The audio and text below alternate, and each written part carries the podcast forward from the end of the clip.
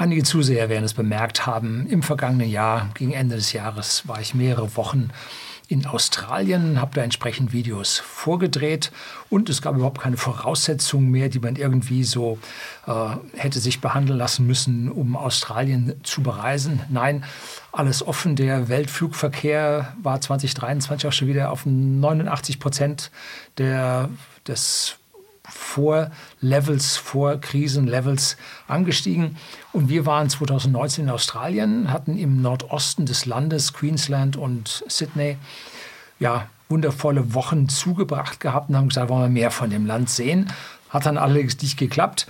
Und da ich mich grundsätzlich nicht behandeln lasse, äh, vor allem nicht auf diese Art und Weise, ging unser Urlaub damals dann ins unbehelligte Schweden, ja sogar im Februar bei minus 21 Grad rauf bis nördlich des Polarkreises nach Kiruna. Gibt es eine eigene Playlist dazu, gebe ich Ihnen hier oben und unten in der Beschreibung dazu. War richtig toll. Australien war lange Zeit nicht erreichbar, und zwar ziemlich zu. Der Fall des Tennisspielers Novak Djokovic oder so ähnlich ich spiele kein Tennis, kenne mich da nicht so aus. Der durfte an der Australian Open nicht teilnehmen, weil er halt nicht behandelt war. Und das zeigt halt das Chaos, was die Labour-Regierung dort in Australien veranstaltete. Und haben Sie mitbekommen, dass dieser Novak Djokovic ja, zum besten Tennisspieler aller Zeiten wurde? Mit 23 Major-Titeln, Grand Slam-Siegen war er oder ist er jetzt der Allerbeste? Groß verbreitet wurde es bei uns nicht, natürlich in den Fachmagazinen des Sports dann schon. Aber ist ja böse, ne? darf man nicht verbreiten. Melbourne stand mit 262 Tagen des Lockdowns ja, in einem unerreichten, weltweit unerreichten Rekord. Äh, macht das jetzt Australien, weil ich immer gefragt werde, ist das hier ein Auswanderungsland und so, äh, macht das jetzt Australien zu einer No-Go-Area für freiheitsliebende Menschen? Nun, sehe ich anders. Denn was unsere Medien reißerisch berichteten, deckte sich nicht mit der Realität, wie sie uns vor Ort erzählt wurde. Nee, ganz und gar nicht. Und warum waren unsere Medien so reißerisch? Das ist wie immer. Ne? Und dem heimischen Bürger zu erklären, da draußen die Welt ist ganz furchtbar. Bei uns kümmert sich die Regierung, ist alles viel, viel besser. Bloß nicht da ins Ausland gehen, alles ganz schlimm. Nee, die Welt ist ganz anders, die wartet nicht auf uns und vor allem hat die nicht die German Angst, wie wir sie haben. Und man wollte uns einreden, dass unsere Regierung eigentlich noch viel harmloser war, ne? dass es da ganz andere Stellen auf der Welt gab. Nun ja, natürlich gab es in Australien die Jagd auf Omis. Ne, Gab es gut bei uns in den Parks hat man die Omis mit der Polizei auch gejagt. Also die waren alle genauso am Rad am Drehen. Und es gab dort wie hier eine einrichtungsbezogene Behandlungspflicht oder man verlor halt seinen Job. Es gab auch beliebig komplizierte Regeln. So zu Weihnachten. X Personen dürfen mit Y, aber nur wenn, bla bla bla. Völlig gaga. Und interessant war, dass trotz der scharfen Quarantänebestimmungen und den geringen Cerveza-Fällen die Übersterblichkeit seit drei Jahren in Australien hoch ist, sehr hoch ist. Wie sagt der Berliner Nachtigall, ich höre der Trapsen. Also da ist irgendwas ganz schwierig im Busch. Und alle Großstädte, sei es nun New York City gewesen oder Berlin oder Melbourne, Sydney, die tickten also alle völlig aus. Und wenn man sich nach dieser Hinsicht seinen Wohnort aussuchen wollte, jetzt in Sachen Auswandern, dann wäre das so, wie wenn Sie die Kabine auf der Titanic wechseln. Ne? ja, gut. Die eigentliche Frage laute, lautete für mich, wie war es denn abseits der Metropolen? Hm? Und da war es genauso wie bei uns in Bayern auf dem Land. Locker, nicht menschenverachtend, leben und leben lassen. Wir sind während der Lockdowns in Bayern hunderte von Kilometern über die Autobahn, komplett leere Autobahn gefahren, war gespenstisch. Ne? Alte Verwandtschaft, sehr alte Verwandtschaft besuchen, denn die Leute vereinsamen. Ne? Das ist eine Frage der Menschlichkeit, dass man das machen musste. Ne? So. Das Argument, was man hier in dieser Hinsicht über Australien ihnen in die Köpfe gepflanzt hat, stammt ausschließlich aus unseren, wie sage ich das manchmal, Propagandamedien. Sie sind doch sonst so kritisch mit der Welt und mit unserer Politik. Besonders in dieser Hinsicht. Warum glauben Sie denen dann das jetzt auf einmal? Sollten Sie sich mal fragen. Ne? Wir haben Kontakt zu einem Lodgebesitzer gehabt, der war österreichischstämmig in, was war das, New South Wales. Und der erzählte uns, dass er sogar während der angeblichen Lockdowns das größte Geschäft seines Lebens gemacht hat. Weil die Australier halt nicht nach Bali und Co. da auf Urlaub reisen konnten und dahin flogen, sondern zu Hause bleiben mussten, hatte er zu erhöhten Preisen sein Haus immer gerappelt voll, jeden Tag. Ne? So. Das ist also die Realität, die man dort stattgefunden hat. Das heißt also, im Land waren die Personen doch relativ vernünftig und auf föderaler Ebene, ja, auf der globalistischen Ebene, da waren sie halt genauso verrückt wie bei uns. Ne? So, jetzt können Sie es aussuchen, wie Sie es an der Stelle da haben wollen. Ob sich das Land zum Auswandern eignet, gibt es dann jetzt im dritten Teil des Videos. Jetzt erstmal so alle Punkte, die ich mit den anderen Videos vorher, gibt es eine eigene Playlist zu, habe ich jetzt extra angelegt, da zusammengetragen habe. Und äh, mich aber jetzt doch noch drängt, Ihnen mitteilen zu müssen. Das gibt jetzt in diesem Teil jetzt, der jetzt kommt, und dann anschließend zum Schluss dann noch Betrachtungen zum Auswandern. Jetzt kommt das Intro, dann geht's los.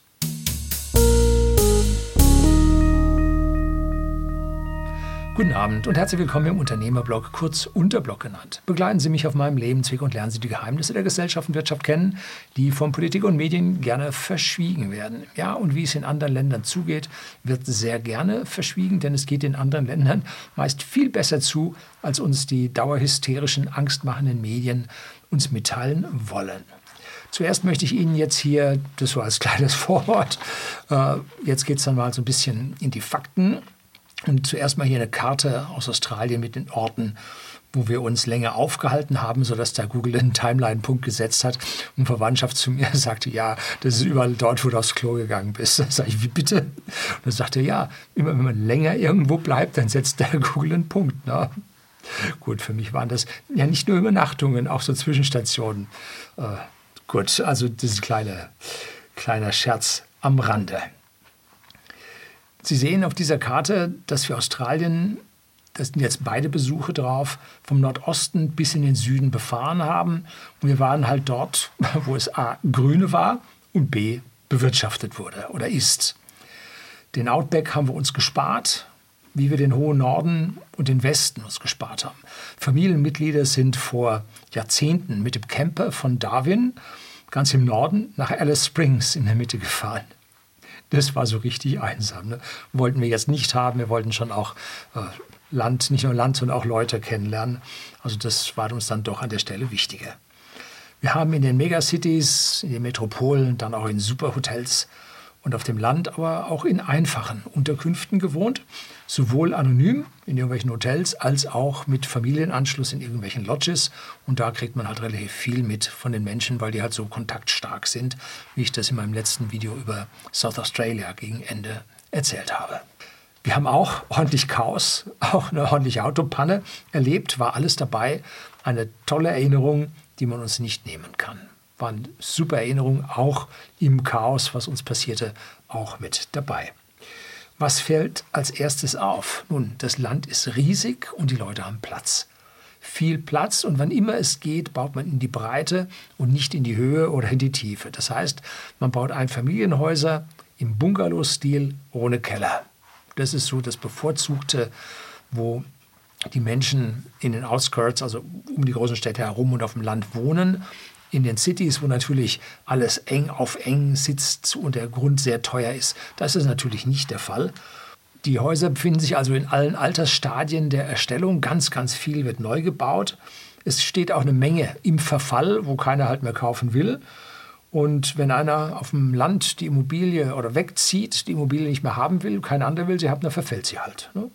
Ohne Wenn und Aber. Also da gibt es richtig Schrott zu sehen. Ist mir schon vor 40 Jahren 45 Jahren ist mir das schon in Frankreich aufgefallen, was da so auf dem Land für Ruinen standen. Haben die ja verstehen lassen, fiel da so langsam ein. Geht bei uns in Deutschland auch so langsam los. Ne? Lieber bauen die Leute was Neues, anstatt was Altes zu renovieren. Eine Ausnahme machen die ganz alten Häuser aus der Gründerzeit und kurz danach mit viktorianischen Verzierungen, werden liebevoll gepflegt, dazu Jahrzehnte alte Rosenstöcke, wunderschön anzusehen. Gründerzeit mit britischem Charme, das findet man an der Stelle auch.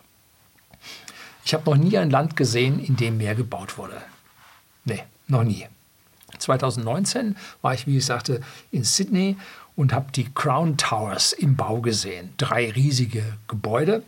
Und ich konnte mir nicht vorstellen, wie die die in irgendeiner Art und Weise mal voll bekommen wollten. Ne? Jetzt waren wir wieder da, schönen Blick auf die Crown Towers gehabt, fertig, erleuchtet, bewohnt. Und nebendran baut man schon wieder noch höher. Also was da gebaut wird, für mich war das so, ja, da werden hier Bauruinen errichtet. Nein, das wird gebraucht. Ne? Und dann draußen vor der Stadt Residential Areas mit Hunderten von Bungalows, frisch erschlossene Gebiete. Und rational betrachtet ist dieses riesige Bauen auch kein Wunder. In den vergangenen Jahren wuchs die Bevölkerung von Australien massiv an. Von 2010 bis 2021 um knapp 20 Prozent. Von 22 Millionen auf, 4, auf 26 Millionen. Das ging so richtig nach oben. Und selbst in Lockdown-Jahren ging es immer noch mit der Bevölkerung aufwärts. Relativ ja, junge Familien, oft sieht man drei Kinder in den Familien. Da geht es halt weiter. Ne? Und da sieht man, was Freiheit bedeutet. Kaum kommt eine Million neue Bewohner hinzu, schon baut der private Sektor wie verrückt. Wenn man ihn denn nun lässt. Bei uns halt nicht. Ne? Die Wohlhabenden ziehen in die neuen Wohnungen, Häuser und der bisherige billige Wohnraum findet andere Nutzer. Man sollte sich mal überlegen, so zeitnah zu der Erhöhung der Bevölkerung bei uns Wohnraum zu errichten. Zwar sind in Australien die Bauvorschriften ja auch nicht so ganz ohne, vor allem was Feuerschutz und so angeht, da haben sie eine kleine Manie. Ähm, aber es wird dennoch bei geringem Platz auch massiv in die Höhe gebaut. Ne? Wir saßen da im Hotel in, in Sydney, wo ich dann die Kamera habe auch laufen lassen vom, vom letzten Video über das Buch von Marc Friedrich. Und äh, da hat man einen tollen Blick auf Darling Harbour. Und direkt vor dem Hotel wird ein neues Hochhaus gebaut. Da hat man dann nur noch von der Hälfte der Zimmer den, Blick, den tollen Blick auf den Hafen. Ne? gab auch andere neu gebaute Hotels, die haben schon wieder einen davor. Ne? Also das ist alles äh, ja, dermaßen dynamisch, was also gestern dort galt, gilt heute dann nicht mehr. Ne? Richtig was los. Den ersten ja, Schock, äh, falsches Wort, erste Überraschung hatten wir bei unserem ersten Restaurantbesuch. Wir kamen da von Singapur, äh, übernahmen unser Auto, fuhren durch die Gegend und dann machten wir Station und haben dann da was gegessen. Am ersten, wir sind nicht so weit gefahren und haben dann dort zur Zeitaklimatisierung und so haben wir uns dann ein Apartment für zwei Tage geholt. Und dann sind wir da zum Restaurant am Hafen gegangen und es gab keine Bedienung mehr. Null. Ne? Australien hat ein mega Problem mit Arbeitskräften. Viel zu wenig. Früher dieses, oder heute gibt es auch wieder dieses Work-and-Travel-Programm, wo Jugendliche für ein Jahr äh, durch Australien reisen dürfen und dann dort Arbeitsjobs annehmen. Früher war so, ähm, bei uns in der Firma hatten wir zwei Jugendliche, die waren vorher in Australien zum Fruitpicking. Die haben also da dann Bananen und so äh, gepflückt. Und das führt, wie gesagt, seit Jahrzehnten die Jugend in Australien, dass die Leute, dass die Jugend dort auch mal was anderes sieht, wie es anders sein kann. Und jetzt waren die ersten Work and Travel äh, Mädchen, nein, jungen Frauen, äh, eine aus Frankreich, eine aus Portugal, haben uns genauer mit denen unterhalten. Erstaunlich für die Jugend gute Englischkenntnisse. Ja, früher war das in den äh, romanischen Ländern nicht so. Und Sie haben derzeit, erzählten Sie, freie Auswahl, was für Jobs Sie haben wollen. Die Börsen sind voll mit Angeboten und es gibt mittlerweile auch wieder mehr Geld als früher dafür. Früher gab es also Mindestlohn und mittlerweile, weil es knapp ist, gibt es auch wieder mehr Geld dafür. Ne? Angebot und Nachfrage bestimmen den Preis. Und dennoch wollen die Ossis auf ihre Restaurants, wo die typischerweise als Bedienung gearbeitet haben, nicht verzichten. Und jetzt hat man also mehrere halbautomatisierte Verfahren erschaffen, die das Personal in den Restaurants reduzieren. Bei uns habe ich das eigentlich so noch nicht gesehen, wobei ich nicht repräsentativ bin. Ich gehe also da nicht in die, die Zentren, in die Metropolen oder sonst wohin, sondern ja. Also es gibt nur noch selten diesen üblichen Spruch, uh, wait until you get seated. Ne? So gibt es also nur ganz selten. Was macht man nun? Man sucht sich einen Platz aus und merkt sich die Tischnummer, so denn nur eine Tischnummer auf dem Tisch steht. Dann geht man an einen Counter, wo eine Person steht, die einem die Stellung abnimmt. Und man kann die Gerichte auch immer abnehmen. Mehr von diesem extra und dann gibt es extra Preis. Oder das weglassen. So mit Allergiebefragung haben die es ganz stark. Das und das weglassen. Und an dieser Stelle spart nun die, das Restaurant die erste Mitarbeiterzeit ein, weil bei der Bestellung auch gleich bezahlt wird. Und die Bedienung muss nicht den Weg zum Tisch gehen, sondern man selbst geht zur Bedienung hin, bestellt und damit hat man einen, der die Bestellung entgegennimmt an diesem Counter. Und ja, der hat dann meistens noch ein bisschen mehr Zeit äh, und kann auch noch andere Dinge tun. Hilft dann manchmal beim Raustragen der Gerichte und so weiter. Trinkgelder werden eigentlich nicht mehr erwartet. Man hat ja auch keinen Service. Muss man selbst machen. Ne? So, wenn es jetzt keine Tischnummern gibt, dann findet man diese Tischnummern am Counter. Dann geht man dahin und nimmt sich und bekommt dann eine Nummer mit einem Halter, schön sichtbar auf dem, ja, auf dem Halter. Und den stellt man dann auf seinen Tisch und dann weiß die Bedienung oder sagen wir die Essensausgabe, weiß dann, wo sie das Essen hinbringen muss. Damit steht das nicht irgendwo rum und wird kalt, sondern kommt direkt aus der Küche, direkt dort an den Tisch. Ne? eigentlich immer ein sehr, sehr schönes, frisches Essen an dieser Stelle bekommen und nicht irgendwo so, äh, ja, Kartoffeln, die so langsam kalt werden. Ne? Kriegt man bei uns auch hin und wieder. Und die Soße hat dann so eine kleine Haut. Ne? Ja, anschließend wartet man dann, bis das Essen zum Tisch rausgebracht wird. Und das geht in den beiden Fällen ganz genauso. Die Nummer ordnet dann das Essen zu. Und bei den Getränken gibt es auch Selbstbedienung. Man geht nämlich da an die Bar und bezahlt die Getränke auch dort sofort und nimmt sie mit zu seinem Platz.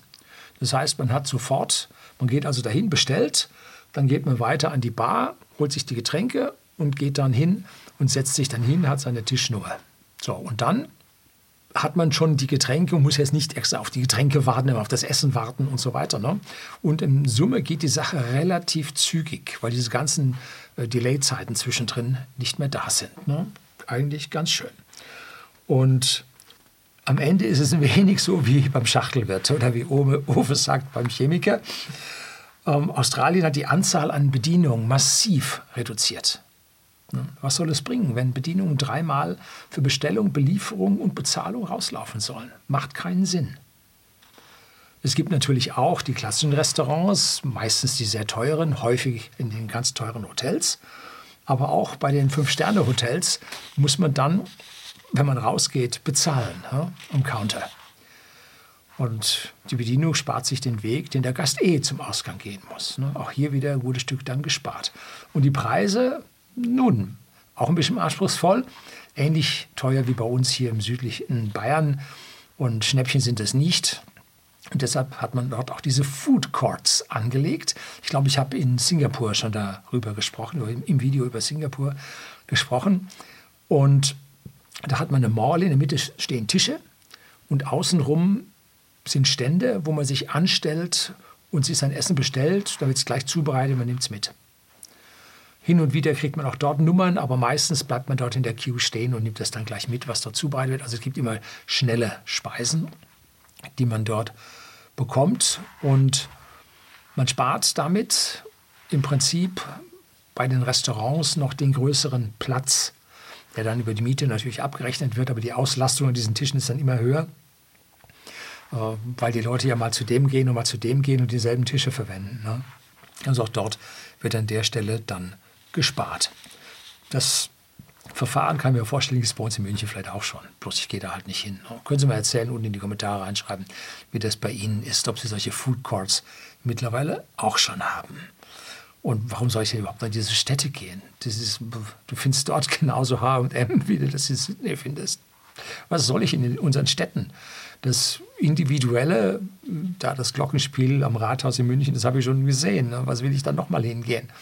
Also es gibt nichts mehr in den Innenstädten. Jetzt ist gerade Oberpollinger bei uns pleite gegangen. KDW oder Alsterhaus in äh, Berlin und Hamburg auch. Was willst du dort noch? Da es eh überall dasselbe. Ne? Essensversorgung bei uns ist hervorragend, also mit Frischware. Und was man sonst nicht kriegt, kriegst du im Versand. Ne? Ja, also was soll ich noch in die Städte? Ne? Auf dem Land geht es wunderbar. Auffällig waren in Australien die Straßen. Fast immer breit, sehr gerade. Das Land bietet viel Platz und hat ja bis auf riesige Regenfälle, die dann also zu mächtigen Überschwemmungen führen, witterungstechnisch eigentlich so mit Frost und Schnee und Eis eigentlich wenig Herausforderung. Gut, in den australischen Alpen gibt es das auch, aber so die großen Highways bleiben davon verschont. Die Straßen sind deswegen einfach gebaut. Der Untergrund ist also nicht so massiv wie bei uns und findet halt deshalb auch häufiger mal ein paar Risse in den Straßen, die dann geflickt wurden und eine gute Federung ist da viel wert. Und das Tempolimit auf Autobahnen, also Highways in Stadtnähe, beträgt in der Regel 100 Kilometer pro Stunde. Wenn es dann tiefer reingeht in die Stadt, dann sogar nur 80 und 60. Weiter draußen, dann von der Stadt weg, ist man dann bei 110 Kilometer pro Stunde und das war's. Ich habe nie 120 gesehen. Und das Irre dabei ist, die Lkw fahren 105. Das heißt, 100 haben die als Limit, 5 haben sie als Toleranz, bevor sie geschnappt werden. Und man überholt links wie rechts. Äh, meist aber überholt man rechts. Uh, was rechts überholen? Ja, nee, das Land fährt auf der anderen Seite. Das fährt auf der Linksseite, hat eine Rechtssteuerung. Und da ich so oft geschäftlich in Schottland unterwegs war und dann äh, Neuseeland, dann schon vorher Australien und überall äh, auf der falschen Seite der Straße gefahren bin, macht mir das kein Problem mehr, mich da umzustellen. Ich habe mal zusammen überschlagen, was ich so gefahren bin bislang. Linksverkehr, ich müsste diesen Urlaub die 60.000 voll gemacht haben, die ich links fahre. Also ich kann da mittlerweile ordentlich spiegeln. Auch nach mehreren Tagen komme ich nicht auf die falsche Straßenseite. Das ist ja so die Sache, man am Anfang ist sehr konzentriert, fährt dann immer richtig und so am zweiten, dritten Tag auf einmal husch, auf der falschen Seite. So ist es mir ganz am Anfang gegangen. Passiert mir nicht mehr. Die Fahrer sind wirklich rücksichtsvoll, sehr treu in Sachen Verkehrsregeln. Nur mit den roten Ampeln haben sie das, also so in den Städten haben sie es nicht so. Und deshalb sieht man jetzt vereinzelt auch schon mal Blitze. Unser Navi zeigte die an und die Strafen sind hoch. Also nicht ordentlich angeschnallt, stand in Queensland um großen Leuchttafel 1161 Dollar Strafe für nicht richtig angeschnallt sein. Das ist nicht mal ein Preis, ja wie 0,65 oder so war der Kurs, weiß nicht genau. Und Smartphone am, teuer, am Steuer, Smartphone am teuer. Das war richtig, auch richtig teuer, war nicht viel billiger. Und Schwarzfahren in der Straßenbahn 250 Dollar, Rumpöbel in der Straßenbahn 250 Dollar. Also da heftig, aber es muss nicht angewendet werden. Jeder macht das richtig. Also das, auch wenn die Leute so frei sind und frei denken, sie haben schon den Sinn fürs Zusammenleben, wie ich das am Ende vom äh, Video über Südaustralien, South Australia gesagt habe, wie die also miteinander leben und nicht gegeneinander. Ist schon toll. So, und mich als Autofax, was für Automarken fahren die denn? Ne? Das meiste sind japanische Marken. Klar, ist nicht so weit wie zum Rest der Welt. Und Japan hat ja genauso Linksverkehr wie Australien. Das heißt, man hat da die volle Auswahl. Und Australien hat ja keine eigene Automarke und auch Holden damals mit den Fabriken in Australien hm, ist ja schon immer eine General Motors Tochter gewesen. Und so findet man japanische Marken, ganz, ganz viele und Modelle, die man bei uns nicht findet. Uh, ja, warum denn das? Ne? Nun, wir fahren Rechtssteuerung, äh, Rechtsverkehr, Linkssteuerung bei uns. Und das ist für Japan eine Sonderanfertigung. Das macht man nur bei den Fahrzeugen, die man mit hoher Auflage produziert, dass man sich da dann ein linksgesteuertes Fahrzeug ja, leisten kann von der Produktion. Und nach Australien können die halt alle diese haben darunter schaffen. Dann kriegt man die interessantesten Autos, die man überhaupt nicht kennt. Ne? Also das fand ich dann schon sehr, sehr interessant. Und gefühlt ist aus meiner Sicht Toyota Marktführer, aber Mitsubishi und Nissan verkaufen ebenfalls sehr, sehr gut. Was mich überrascht hat, war die hohe Anzahl an chinesischen Fahrzeugen, vor allem Verbrenner. Ja, da hat China schon ganz schöne Verkäufe dorthin gestartet. MG und Haval kann ich nur auch nicht. Great Wall Motor, die werden bei uns noch nicht verkauft. Die dort mit großen SUV unterwegs, wie gesagt, alles Verbrenner. Und in Singapur sammeln diese Fahrzeuge auch, aber auch die chinesischen E-Autos sind am Kommen. Ja. Ich habe ein Video über den Atto 3 von BYD gedreht, mittlerweile 700.000 Mal aufgerufen. Das Interesse ist groß. Und diesen Atto 3 sieht man in den Großstädten äh, doch häufiger. Und Tesla natürlich sowieso. Aber nicht so häufig wie bei uns. Bei uns ist Tesla also mittlerweile schon deutlich sichtbar, bei denen noch nicht. Aber man sieht sie schon täglich, ich sag mal, zehn Stück fahren oder so. Bei uns ist das deutlich mehr. Und Tesla sieht man sogar auf den langen Distanzen. Durch Zufall haben wir beim einen oder anderen Café, wo wir angehalten haben, war dann auch im Hinterhof war dann auch der Tesla Supercharger. Ne?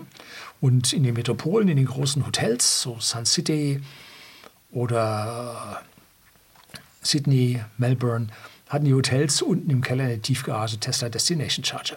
Also auch da ist das deutlich im Vormarsch. Und ich hatte mir eigentlich überlegt, bei Markus Haus mit seinem äh, Raumfahrtkanal, da gab es vor ein paar Jahren, gab es da mal eine Werbeserie, wo jemand eine Tesla E-Auto-Vermietung in Australien hatte. Und da habe ich mich auch drum gekümmert und habe gedacht, jetzt leihe ich mir in Australien ein E-Auto, macht doch dann auch Spaß, da rumzufahren. Aber bis auf Tesla ist das da unten richtig schwierig, wenn man lange Strecken fahren will. Da gibt es nämlich auf der langen Strecke die Supercharger noch oder die, die High Performance, High Power Charger gibt es dort noch nicht. Also man hätte Tesla nehmen müssen und One-Way-Miete, wie wir sie hatten, über Luft, äh, direkte Verbindung, 5500 Kilometer oder so, gab es da auch nicht. Ne? Also deshalb haben wir dann hier beim bayerischen Vermieter um die Ecke, beim Sixt, da habe ich äh, Shareholder-Status mit 25% Nachlass. Wenn Sie Aktien besitzen, können Sie dann mit 25% Nachlass die Autos mieten. Die Aktien haben zwar verloren, aber viel, viel weniger, als wir Rabatt über die letzten Jahre bekommen haben. Also danke an den Tipp, der das hier mal unter ein Video geschrieben hat, dass man da bei Sixt mit dem Shareholder-Status da einen fetten Rabatt bekommt, im Diamond-Status, wie das Ding da heißt. Ne? Ja, und da, die hatten Einwegmiete sogar ziemlich günstig und dann haben wir das ordentlich gemacht. Tja, deutsche Fahrzeuge sieht man dort unten auch.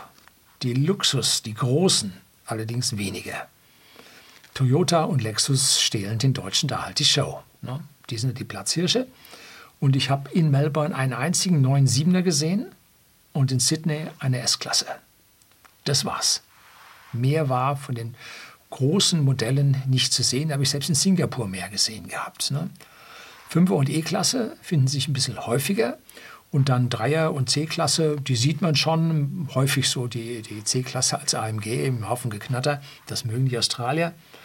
Und auf der anderen Seite ist Australien ein Land der SUVs und Pickups. Und die sind voll in japanischer Hand. Und das ist auch kein Wunder. Der Mehrverbrauch eines SUVs oder eines Pickups bei den geringen Geschwindigkeiten, die die fahren, macht den Kohl nicht fett und vor allem die Benzinpreise dort. Ich habe mehr als einmal, ich habe es dann umgerechnet, für 1 Euro und 6 Cent für den Liter Superbenzin unleaded bezahlt. Das fand ich also jetzt schon mal günstig und dann tun einem ja bei vergleichsweise hohen Einkommen der Bevölkerung diese Spritpreise einem nicht wirklich weh und darum fahren die da noch größere Fahrzeuge. So, jetzt nächster Teil. Ist Australien nun ein Auswanderungsland oder nicht? Hm. Was folgt, ist meine persönliche Meinung. Keine Empfehlung an Sie, kein Anspruch darauf, dass das zutrifft, nicht, dass Sie auswandern. Nachher klappt es nicht, Sie sagen, der Lüning ist schuld. Ja, nee, so nicht. Ne? Ich habe zwei sehr, sehr wichtige Videos zum Thema Auswandern gedreht und die Inhalte sind nach wie vor up-to-date. Und zwar einmal, wohin auswandern, gibt es objektive Messgrößen. Kriegen Sie hier oben und unten einen Link und das Video ist nicht im Suchindex enthalten, sondern können Sie nur, wenn Sie unten auf den Link drücken, können Sie dieses Video erreichen. Ist also nicht, ist zwar äh, verfügbar, aber nicht im offiziellen, im öffentlichen Listing von YouTube. Und in diesem Video, das ist glaube ich von 2019 oder so, ist dieser Auswand, äh, dieser Lockdown-Malus ist da noch nicht drin. Ne? Deshalb habe ich dann anschließend ein weiteres Video gedreht, 22 war das, wohin auswandern, objektive Messgrößen, spezieller Blick auf Australien. Weil so viele Leute halt gefragt hatten und wir gerade in Australien waren.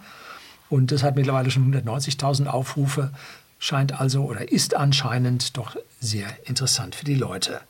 Und da ist eigentlich alles über Australien im Speziellen unter Berücksichtigung der steigenden politischen Unfreiheit gesagt, dass ich heute jetzt nicht zu sehr ins Detail gehen möchte auf diese ganzen Fakten, Zahlen, Daten, Fakten, sondern mich hier allgemeiner halten möchte. Und es hängt ganz von ihrer Einstellung ab mit dem Auswandern nach Australien. falls Sie Deutschland wegen der Übergriffigkeit der Regierung seit den politischen Lockdowns verlassen wollen, dann lautet die Antwort ganz klar Jein. Hm. Sowohl Ja als auch Nein. Das war auf dem Land war es sehr gut, da ein Ja. In den Städten war es sehr schlecht, da ein Nein. Und an den Außengrenzen war es genauso bescheuert wie bei uns. Ne? Die Regierung ist im Griff der sogenannten globalen Eliten und so leid es mir persönlich tut, die Labour Party in Australien hatte jetzt, ich glaube, alle Regierungen der äh, Staaten und Territories übernommen. Katastrophe. Und das Land hat allerdings einige Jahrzehnte mit einer freien, extrem freien Regierung hinter sich und der Wohlstand ist sehr hoch, oder sagen wir lieber noch sehr hoch. Australien hat vermutlich noch den höchsten Median im Vermögen der Bürger. Da sollten Sie sich mal das Video Auswandern speziell Australien äh, ansehen. Da habe ich das dann da drin, ja im Prinzip an Zahlen von der Credit Suisse im Global Wealth Report, habe ich das mit dem Median und den äh, Mittelwerten da genauer beschrieben. Und wenn es mit denen von den westlichen, vom westlichen Bündnis abhängigen Labour-Regierungen so weitergeht, dann wird es mit dem Land ähnlich runtergehen, wie es gerade in Kanada unter dem Herrn Trudeau gerade ergeht, wo die Leute mittlerweile auch Kanada verlassen. Ja. Nicht so schön. Ein Lichtblick bildet dagegen Neuseeland. Das seine ja, Kindermania, das war diese linke, woke Left Wing Premierministerin, die sie jetzt endlich abschütteln konnten. Und der neue konservative Christopher Luxon, den habe ich mir jetzt mal angeschaut, war ein Konzernmanager, der ja, in Christchurch auf der Südinsel von Neuseeland da seinen Highschool zu Ende gemacht hat und dann über die Welt und kam dann schließlich zu Johnson Johnson, stieg dort ins hohe Manager Management auf und war, glaube ich, zum Schluss in Kanada oder so äh, CEO von Johnson Johnson Kanada, wenn ich mich jetzt da so richtig erinnere, ist jetzt schon zwei Tage her, dass ich das gelesen habe. Und der hatte dann allerdings nach 18 Jahren Ausland dann genug und wollte nach Neuseeland zurück, ging nach äh, Auckland und hat dann dort die Leitung der Air New Zealand übernommen. Und die Neuseeländer nennen ja Australien ihre dritte Insel. Ja, die sehen sich da etwas scherzhaft, äh, die als weitere Insel. Und die Bindung der beiden Nationen ist hoch. Die haben gemeinsame Ausweise für die Rentenversicherung und so weiter. Ähm, also da ist eine ganze Menge äh, identisch. Und so gibt es Hoffnung, dass Australien nach dem gesamten Unsinn der vergangenen Jahre genauso wie Neuseeland wieder weg von der Labour-Regierung kommt und auf den alten Wohlstandsweg wieder zurückfinden. Die Leute haben das verinnerlicht, die Leute denken so, die Leute sind so. Die kommenden Jahre werden es zeigen, wie es wird. Wer sich da durchsetzt, noch schwer zu sagen. Wenn Sie in einem technischen Beruf gut ausgebildet sind, muss kein Studium sein. Geselle, Meister wäre natürlich ideal, werden Sie sich relativ schnell ein Leben im Mittelstand aufbauen können. Wir haben mal in der Lodge äh, dort gewohnt großzügige Einfamilienhaussiedlung in der Kleinstadt Port Macquarie an der Ostküste.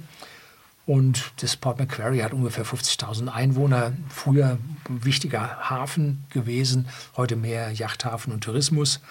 Und die beiden Nachbarn waren spezialisierte Bauunternehmer. Die hatten auch nicht mehr als fünf Mitarbeiter, wenn man so da sah, was, da, äh, was die Leute dort hatten, wie groß die Halle war und so. Und die hatten als ja, Kleinunternehmen hatten die einen satten Wohlstand aufgebaut. Konnte man richtig sehen. Und als Kleinunternehmer und Selbstständiger Australien immer die eigenen Fähigkeiten berücksichtigt, kann man das dort zu etwas bringen. Richtig gut. Und ich bin mir aber sicher, dass sie ausreichend Betriebswirte und Sozialwissenschaftler selber haben, dass sie also mit so einer Ausbildung dort jetzt nicht unbedingt landen. Ne? Man muss etwas können, was dort die Menschen voranbringt. Und die Frage lautet, was ist das, was man braucht?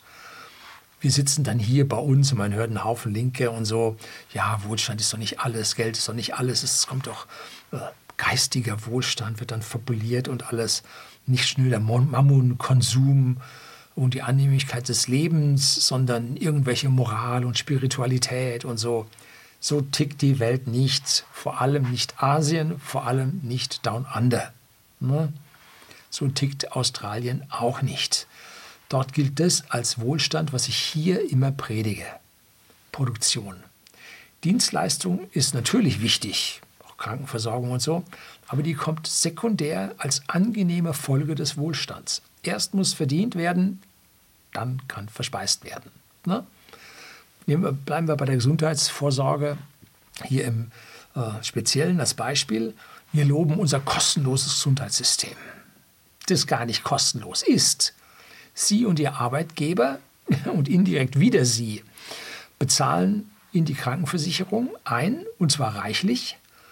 Und die Bürokraten verdauen erstmal diese Mittel, und zwar die Staatsbürokraten genauso wie die Krankenversicherungsbürokraten öffentlicher Dienst.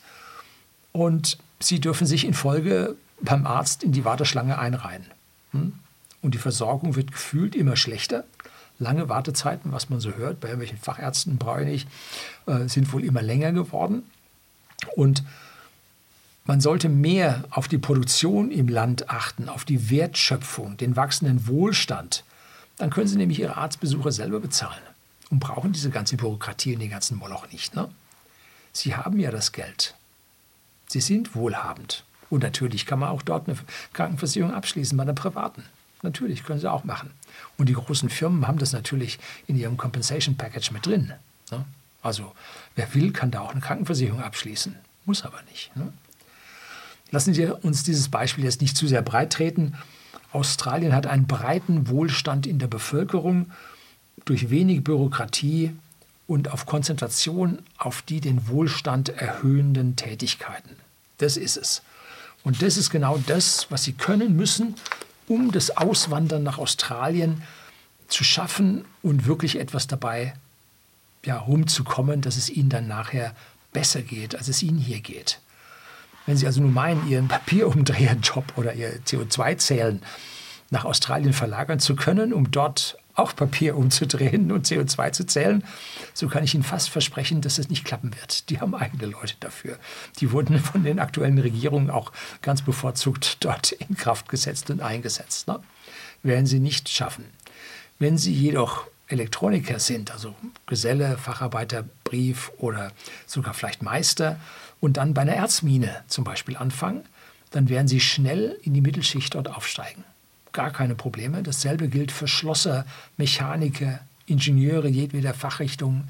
Überall Bedarf und gute Englischkenntnisse erforderlich. Wenn Sie hier mal zwei Jahre nur englische Videos auf YouTube sich anschauen, nur englische Bücher lesen, dann sind Sie gut genug, dann schaffen Sie das. Ne? Ansonsten gibt es solche Handy-Apps, die sind ja fantastisch, was da heute funktioniert. Hm? Vor einigen Jahrzehnten wäre ich persönlich sicherlich nach Australien ausgewandert wenn es damals bei uns genauso bescheiden gewesen wäre wie heute bei uns. Ne? Damals war der Staat halt noch nicht so übergriffig. Die Steuern für den Mittelstand lange nicht so hoch und die Freiheit im Land noch deutlich spürbar. Wir haben unseren Versandhandel gegründet und hatten AGB, die waren so groß. Das waren zwei Sätze. Und irgendwann kam ein Professor aus Augsburg, herzlichen Dank dafür, hat gesagt, Sie müssen jetzt was haben. Widerrufgesetz und so. Und dann hat er uns was geschrieben, das war dann so lang. Ne? Und heute fast eine vollgeschriebene DIN A4-Seite mit 6,5 Punkt, also bald Augenpulver, das Minimum, was man laut Gesetz haben muss an Größe, nur damit wir alles das, was gesetzlich Pflicht ist, da reintun. Aber noch nicht mal das, was wir nicht, was wir so sagen wollen, haben wir da mit drin. Ne? Also Katastrophe, wie bei uns die Bürokratie angezogen ist und wie bei uns die Steuern angehoben haben und wie immer weniger für die Bürger überbleibt. Das sieht da unten anders aus. Wenn Sie jetzt wirklich freie Länder suchen und die politischen Lockdowns damit in Betracht ziehen wollen, so sollten Sie herausfinden, welche Länder den kommenden WHO-Vertrag nicht unterschreiben wollen. Der Chef der WHO wird mittlerweile sogar etwas nervös und äh, hält schon Brandreden ja, weil die Bedeutung der WHO wohl an dieser Stelle etwas äh, in den Hintergrund mittlerweile rückt. Und dann soll der ja irgendwie, der WHO-Vertrag irgendwie im Mai unterschrieben werden. Und die, die nicht unterschrieben haben, die suchen sich raus und dann suchen sie, wie in meinen beiden anderen Videos, die ich angeführt habe, äh, suchen sich die objektiven Kennwerte mit Tötungen, Abseitskriegen und äh, Pressefreiheit und, und, und, und, was ich alles da so aufgeführt habe, suchen sich das zusammen, dann zusätzlich noch das Medianvermögen und den Mittelwert des Vermögens und dann gucken sie da raus, welche dort an der Stelle gut sind, dass sie also jetzt A, die Freiheit haben und B, doch die vergleichbaren hohen Wohlstand, den die Bevölkerung erreicht hat. Sie als Einwanderer müssen dann erst noch diesen Bereich erreichen. Ne? Müssen sie erstmal bis hinkommen. Aber die Wahrscheinlichkeit, dass sie erreichen können, ist beim hohen Medianvermögen, was die unteren Schichten mit beinhaltet, ist dann doch vergleichsweise groß, dass sie das auch schaffen können. Das wäre so mein Vorgehen. Aber wie in den anderen Videos auch gesagt, viele Menschen haben Bindungen zu anderen Ländern, weil sie das Land toll finden, weil sie die, speziell die Leute dort toll finden, weil sie die Sprache können, weil sie mit einer verheiratet sind mit einem Eingehörigen dort oder mit einem Landsmann dort oder wie man das nennen will. Und solche Entscheidungen übersteuern natürlich alles andere. Und am Ende besteht ja die Hoffnung, dass nach der politischen Willkür, wie wir sie hier gesehen haben, das Blatt wie in Neuseeland auch bei uns dann wendet. Und Neuseeland hat dann eine Drei-Parteien-Koalition aus Konservativen geschlossen und hier das Steuer jetzt ein gutes Stück wieder zurück von der Bürokratie weggewendet. Das haben die vor, ich weiß nicht, 20, 30 Jahren schon mal gemacht. Die haben sich also da überbordene Bürokratie, Armenhaus der Welt, dann haben sie alle zum Teufel gejagt, haben alle Leute frei arbeiten lassen und der Wohlstand ging so rauf. Ne? Ganz super geklappt. Und wollen wir hoffen, dass die das jetzt wieder so machen. Und wollen wir hoffen, so wie der Xavier äh, Milay das in Argentinien macht, dass wir das hier bei uns dann auch mal schaffen. Jetzt gerade versagt meine Stimme. so, damit ja, wollen wir hoffen, dass es sich bei uns zum Besseren wendet und dass damit äh, ein Plan B nicht erforderlich wird. Das soll es gewesen sein. Herzlichen Dank fürs Zuschauen.